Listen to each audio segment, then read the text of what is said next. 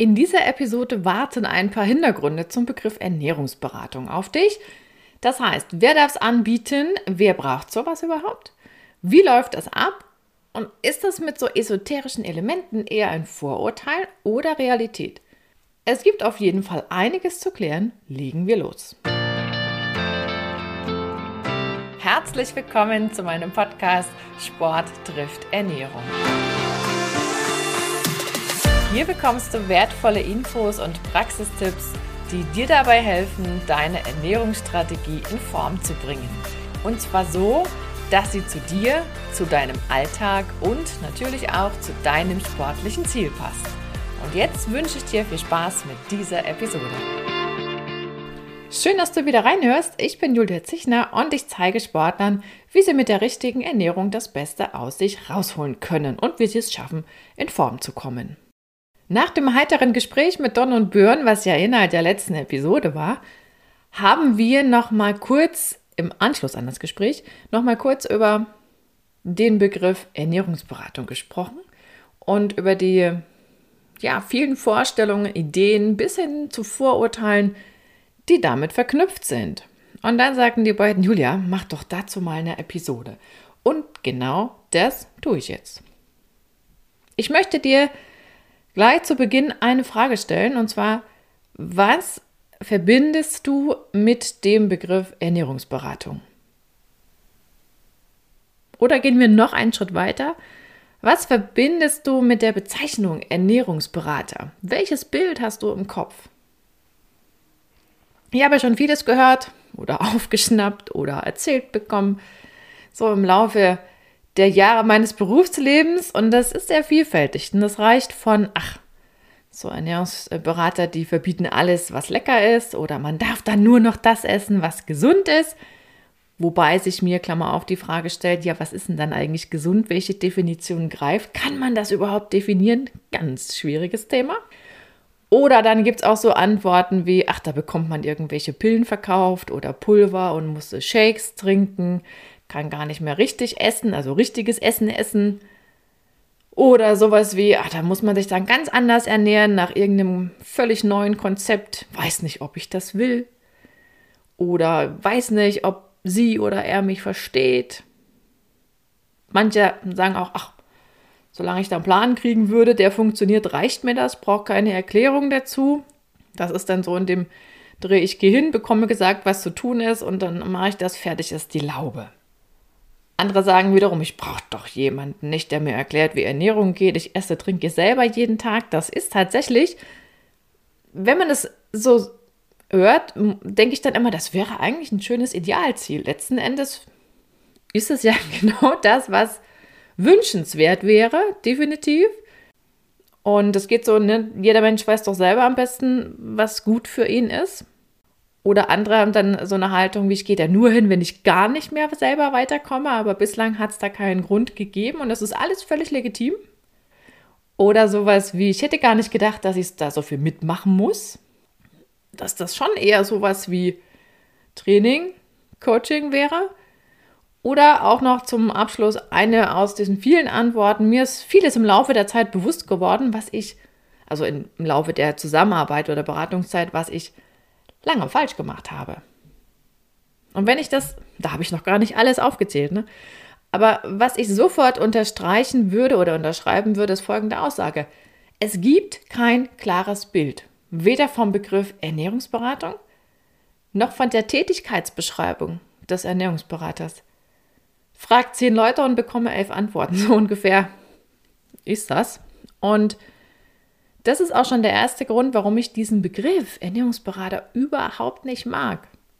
Der ist nicht greifbar, also der ist auch nicht klar zu definieren. Zumindest nicht in Deutschland. Trotzdem habe ich mich dann irgendwann dazu entschieden, mit diesem Begriff zu arbeiten. Warum? Ja, weil schlichtweg danach gesucht wird. Aber woher könnte dieses unklare Bild kommen? Und das führt automatisch zur Frage, Wer darf denn Ernährungsberatung überhaupt anbieten? Gibt es da irgendeine Regelung?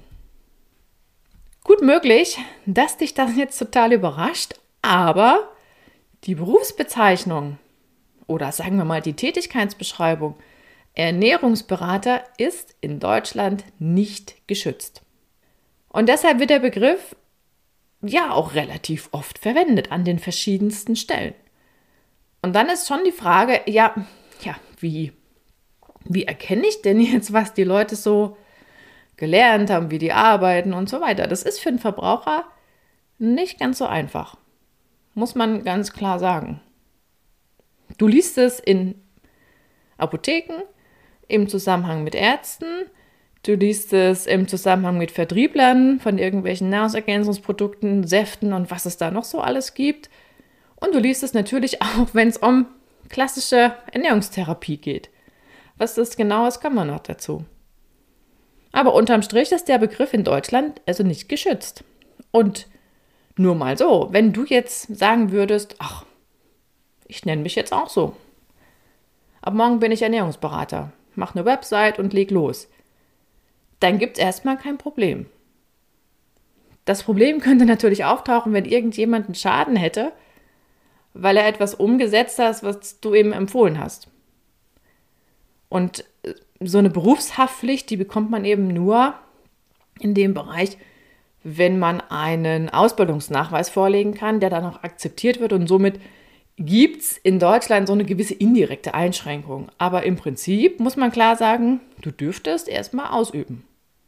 Und das ist aus meiner Sicht auch der Hauptgrund, warum die Lage in, zumindest in Deutschland so unübersichtlich ist. Nochmal so ein paar Beispiele, wo du es vielleicht schon gelesen hast. Es gibt ja so schöne Hochglanzbroschüren von irgendwelchen Produkten, die verkauft werden, so Pillenpulver und dergleichen. Und dann steht manchmal so kleingedruckt, Ihr Ernährungsberater empfiehlt und dann so ein Stempel hinten drauf oder so. Das ist alles legitim. Na, wer so Produkte verkauft, der muss sich im Grunde an die Gesetze halten, die im Zusammenhang mit diesem Verkauf der Produkte und der Zulassung dieser Produkte und vielleicht der Abgrenzung zu Arzneimitteln gelten. Das ist dann das Thema.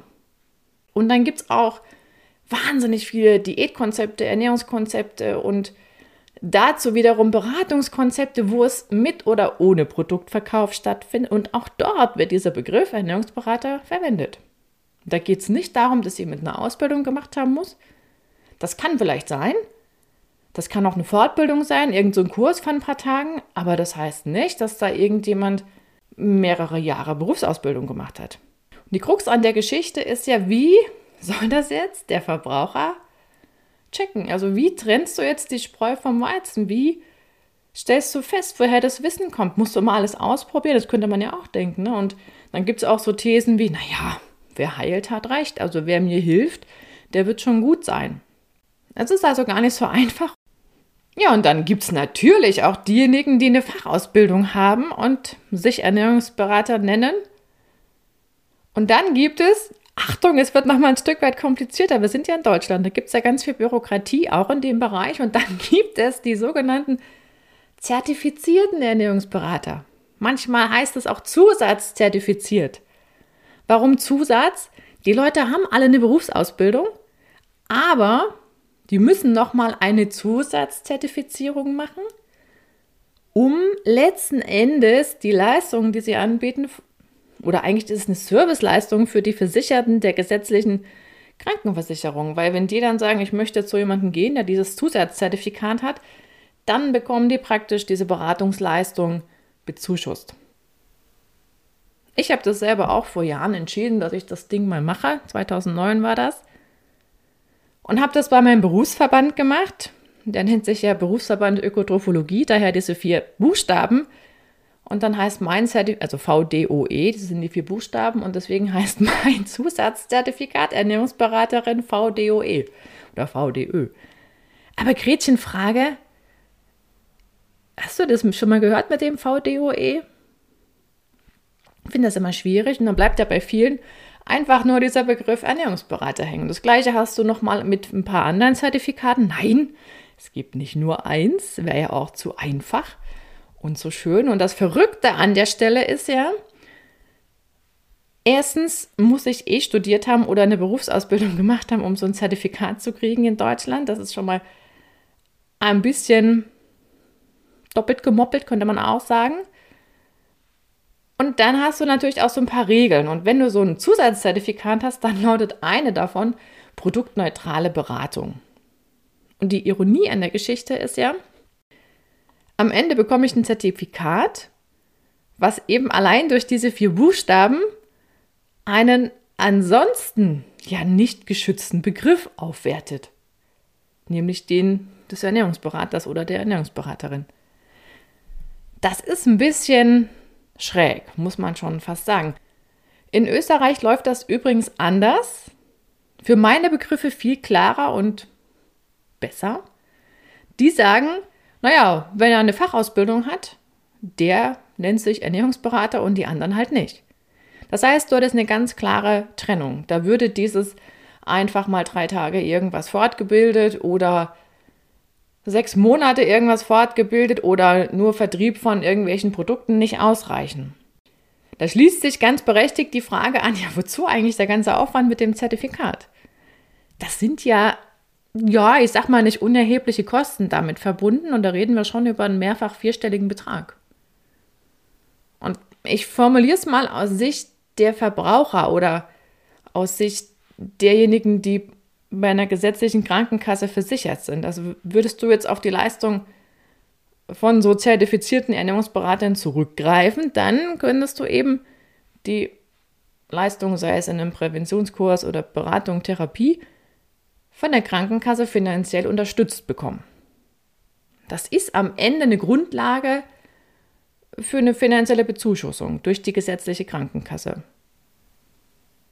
Ob ich selber anders vorgehen würde, wenn ich das Zertifikat nicht hätte, pah, gute Frage. Ich würde selber sagen, ich bilde mich fort. Wenn ich was wissen will, dann mache ich irgendeine Fortbildung oder suche mir das Wissen zusammen. Das ist für mich jetzt selbstverständlich. Ist zwar auch Teil dieser Zertifizierungsgeschichte, aber dann ist man wieder eingeschränkt und muss sich das raussuchen, an teilweise, was da sozusagen gewertet wird. Und wer braucht jetzt sowas? Die Frage habe ich wirklich schon ein paar Mal gestellt bekommen weil sich manche einfach so den Nutzen nicht so richtig vorstellen können. Und ich sage dann immer, weißt du, das ist immer alles freiwillig. Grundsätzlich gibt es nur sehr wenige, denen man eine Ernährungstherapie vorschreibt. Das sind zum Beispiel, ein Beispiel fällt mir sofort ein, das sind zum Beispiel diejenigen, die eine bariatrische Operation planen. Dann heißt es bei einigen äh, Kassen, du musst erst eine Ernährungstherapie so und so lange nachgewiesen haben und also die konservative Therapie probiert haben, ehe dann die OP greift. Da reden wir über sowas wie Magenverkleinerung und dergleichen. Aber ansonsten ist das eine freiwillige Angelegenheit. Und ich antworte dann sehr gerne, naja, wenn du den Einflussfaktor Ernährung so richtig, so gut wie es geht, für deinen Körper nutzen willst, dann muss man halt mal gucken, ob alles schon optimal läuft oder was noch anders werden könnte, aber es braucht immer eine aktive Entscheidung. Und in vielen Fällen steckt tatsächlich so ein gewisser Schmerzpunkt dahinter. Also irgendwas fühlt sich nicht gut an, man fühlt sich nicht wohl, vielleicht mit dem Gewicht nicht wohl oder die Leistungsfähigkeit könnte besser sein. Man weiß auch, es war früher besser. Manchmal passt die Motivation nicht mehr, man hat irgendwie den Ansatz verloren, die vielleicht die Beziehung zum Essen die sich verändert hat oder generell ist der Alltag so turbulent, dass es schwierig ist, alles unter einen Hut zu kriegen und man hat sich so ein bisschen verloren in den vielen Infos und ist ja fast schon überfordert. Auch das sind Themen, die dann zu ja, diesem Schritt führen könnten oder einfach Unsicherheit, die nimmt auch zu. Tatsächlich. Mache ich es richtig, so wie ich es gerade umsetze? Und nochmal zur Abgrenzung, was ist Ernährungsberatung, was ist Ernährungstherapie, weil das häufig synonym verwendet wird. Also rein von der Definitionsseite her ist ja Beratung etwas oder Ernährungsberatung, was sich an Gesunde richtet. Die wollen einfach nur gesund bleiben, leistungsfähig und so weiter. Ernährungstherapie heißt ja, da ist eine Diagnose gestellt worden, natürlich von einem Arzt, weil nur der kann das machen. Und da wurde vielleicht auch eine Ernährungstherapie verordnet. Es gibt ja Beispiele, wo das klassischerweise das Element ist, was eben hilft, Symptome zu lindern oder gar die Ursache zu beheben. Und wie läuft jetzt so eine klassische Ernährungsberatung oder Ernährungstherapie ab? Wie viel Esoterik ist denn jetzt dabei? Also in den meisten Fällen läuft das schon so ab, dass es so eine Bestandsaufnahme gibt. Ne? Man sammelt erstmal Daten, das geht auch über die Ernährung hinaus. Mir hat mal jemand gesagt, Menschenskinder, das ist ja nicht nur Ernährungsberatung, das ist irgendwie Lebensberatung. Das kann bis dahin führen, aber muss nicht, um Gottes Willen. Ne? Das ist immer die Frage, was da auch für ein Thema mitschwingt. Auf jeden Fall sind die Daten, die gesammelt werden, zu analysieren. Und dann geht es ja darum, aus diesen Ergebnissen so einen Maßnahmenkatalog abzuleiten. Man hat dann ja meistens schon mehrere Hebel, wo man ansetzen kann und dann geht es darum, das nach und nach in den Alltag zu integrieren. Und das ist ein Prozess, das geht nicht von heute auf morgen, denn deswegen ist es ja auch mit einmal nicht getan. Und meistens passieren unterwegs immer noch mal so ein paar Dinge, wo man darauf reagieren muss. Das ist aber normal, das wird auch so bleiben. Und allein das zu lernen, damit umzugehen, das ist wichtig. Ich kann ja nur von mir sprechen. Wenn wir jetzt mal bei diesem esoterischen Thema bleiben, weil das manche echt denken, für mich käme das gar nicht in Frage, weil ich nicht der Typ dazu bin. Bei anderen ist das vielleicht ein Thema, das ist schon auch etwas, was man vorher in Erfahrung bringen sollte. Jeder macht es ja ein bisschen anders. Also die Methoden sind schon durchaus unterschiedlich, die, die Umsetzung. Die grobe Vorgehensweise sicherlich vergleichbar in vielen Fällen, aber so in der Umsetzung zeigen sich dann schon spätestens Unterschiede. Also ich kann nur für mich sprechen, bei mir ist dieser Ansatz erklären, warum dieses oder jenes das bewirkt. Das ist für mich wichtig. Oder eben, wenn es mehrere Möglichkeiten gibt, dann erklären, was im Fall A oder was im Fall B zu erwarten ist und was eben nicht. Also wie sich die Entwicklung zeigen könnte. Vielleicht noch ein Beispiel, was, was auch so methodisch den Unterschied ausmacht also ein Beispiel von vielen. Stichwort Ernährungspyramide, da ist ja auch immer so ein, so ein, so ein Bild bei vielen im Kopf, dass da so eine Pyramide und da muss man das alles lernen, auf welcher Etage und so weiter. Da gibt es Fachkräfte, die arbeiten sehr aktiv damit. Die anderen erwähnen sie nur an ausgewählten Stellen und dazu gehöre ich, ehrlich gesagt. Ich arbeite in den 1 zu 1 Coachings überhaupt nicht damit. Und dann stellt sich ja automatisch die Frage, ja, welche nehmen wir denn? Am Ende ist ja so eine Pyramide eine grafische Darstellung zu dem Ernährungskonzept, was man so umsetzt. Das ist ein Hilfsmittel, ganz klar. Aber ganz so kinderleicht zu verstehen sind die Dinger ja nicht. Und ich sage das deswegen so, weil ich da schon einiges erlebt habe in Schulen. Da war ich ja vor einigen Jahren auch häufiger zugange und ich erinnere mich an eine vierte Klasse. Und ja, meistens geht es ja um irgendwie Frühstück oder sonst vergleichbare Inhalte, die eben so im Lehrplan stehen. Und ich hatte auch in dieser vierten Klasse dieses Poster mit von dieser ja, typischen Ernährungspyramide, die meistens dann in den Schulen gezeigt wird, mit diesen Ampelfarben und fragte die Kinder, ob sie das Ding schon kennen, ob wir da noch drüber reden müssten. Da sagten ja, na klar. Und dann habe ich gedacht, machst du mal einen Test, fragst du die mal, was das so alles bedeutet. Sollen es mal kurz zusammenfassen. Und da sagte ein Kind, was oben in der Spitze steht, das darf man nicht essen. Oha, da waren meine Alarmglocken angestellt. Und dann habe ich gesagt, tja, da müssen wir jetzt doch nochmal drüber reden. Und daran sieht man auch sehr schön, dass dieses Pauschale schwierig ist. Und was, was ist bei den Kindern angekommen? Und das ist auch wiederum nachvollziehbar. Die haben da gesagt gekriegt, das ist wie bei, wie bei der Ampel. Und was lernen die Kinder? Bei Rot bleibe stehen, bei Grün darfst du gehen. Und dann heißt rot bei denen stehen bleiben, stopp, nix. Von der Assoziation her total richtig, aber in Bezug auf diese Ernährungspyramide an und für sich falsch. Weil letzten Endes rot nur heißt, davon nicht allzu viel. Aber du kannst es schon essen, nur dosiert. Und deswegen ist es, ist es schon schwierig zu sagen, ne? also ganz ohne Basiswissen wird es einfach sehr, sehr, sehr herausfordernd. Ja, und letzten Endes ist es in der Praxis, um sich so, so ein Bild vorzustellen, immer eine Mischung aus Wissensvermittlung, also auch lernen, welche Nährstoffe gibt es, was machen die in meinem Körper, wo sind die drinne, wann brauche ich was, in welcher Menge. Und das ist automatisch ein Prozess, weil nur von Nährstoffen reden hilft nicht. Wir essen ja Lebensmittel, also brauchen wir irgendwo diese Brücke. Und das geht es darum, alltagsnah zu vermitteln, damit es eben auch, ja, dann praktisch nebenher funktioniert. Nein, so eine völlig falsche Vorstellung ist, dass jemand im Prinzip einen vorgefertigten Plan bekommt, der aus der Schublade gezogen wird. Die Fälle gibt es, keine Frage. Aber so arbeite ich nicht zum Beispiel. Ne? Also ich lasse mir immer aufschreiben, was die Leute essen und trinken und dann wird da angesetzt, nicht andersrum. Ich kann ja nicht, wenn ich irgendwas konzipieren müsste, ich weiß ja gar nicht, was, was wird an Lebensmitteln abgelehnt, was essen die Leute gerne, was haben die für einen Alltag, was können die zubereiten, wo essen die normalerweise, welche Vorerkrankungen haben die und so weiter. Das funktioniert alles nicht so einfach, wenn ich jetzt sagen würde, auch hier ist mein Standardplan und nun mach mal los. Drei Dinge, die du dir mitnehmen darfst. Zum einen, die Berufsbezeichnung Ernährungsberater ist in Deutschland nicht geschützt, in Österreich schon. In Deutschland darf sich also rein theoretisch jeder Ernährungsberater nennen, egal welche Tätigkeit er ausübt. Von Produktverkauf bis klassisch Ernährungsberatung, Therapie. Und darunter sind eben auch echte Fachkräfte, das heißt, die ein Studium haben oder eine Ausbildung gemacht haben.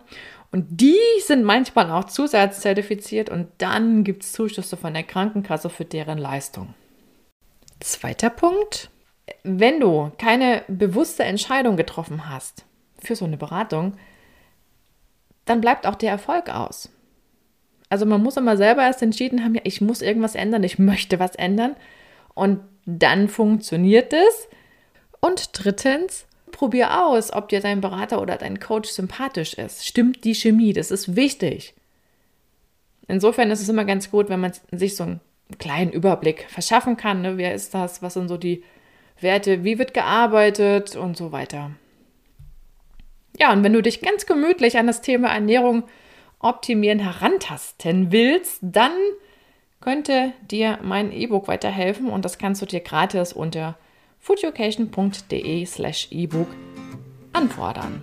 Und den Link findest du selbstverständlich in den Show Notes. Ja, das war's schon wieder. Da bleibt mir nur noch zu sagen, hab noch einen wundervollen Tag und wir hören uns gerne in der nächsten Episode wieder. Bis dahin, deine Julia.